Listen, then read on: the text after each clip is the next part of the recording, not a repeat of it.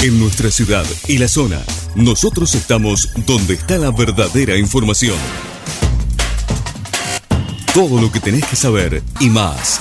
En 12 Noticias, buena información.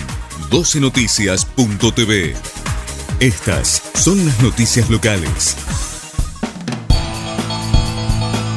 El gobierno concretó el refuerzo de las fuerzas federales en Rosario. Hay que llegar hasta el hueso.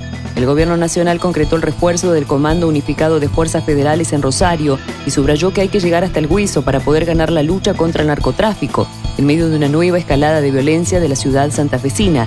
Luego de que el presidente Alberto Fernández anunciara una serie de medidas, el ministro de Seguridad Aníbal Fernández se mostró junto al gobernador de Santa Fe, Omar Perotti, y al intendente de Rosario, Pablo Hapkin, para poner en funciones a los nuevos efectivos federales que se desplegarán en el distrito azotado por la violencia narco. Sergio Berni, lo de Rosario es una muestra clara de un Estado ausente en el territorio lo de Rosario es una muestra clara de un Estado ausente en el territorio. Las imágenes de Rosario son una foto de lo que pasa en la Argentina, Latinoamérica y el resto del mundo cuando hay una infiltración tan importante del narcotráfico, expresó el funcionario. Consultado por Cristina Pérez en Radio Rivadavia sobre la responsabilidad de la problemática, el exsecretario de Seguridad de Cristina Kirchner señaló, el narcotráfico es un delito, como bien dice su ley, de orden federal, por lo tanto son las autoridades federales y las de seguridad federal.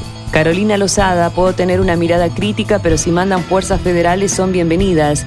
La senadora de Juntos por el Cambio, Carolina Lozada, se mostró a favor del envío de 1.400 agentes federales y militares para contener la crisis por el narcotráfico en Rosario.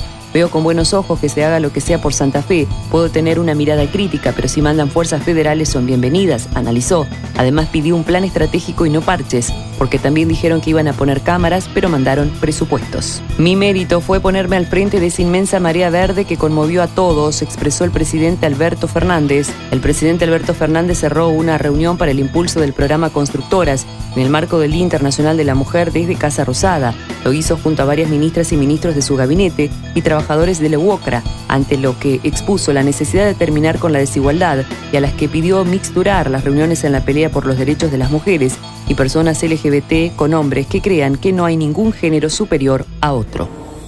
Todo lo que tenías que saber y más. Te lo informamos acá en 12 Noticias. Buena información. 12noticias.tv. Estas fueron las noticias locales.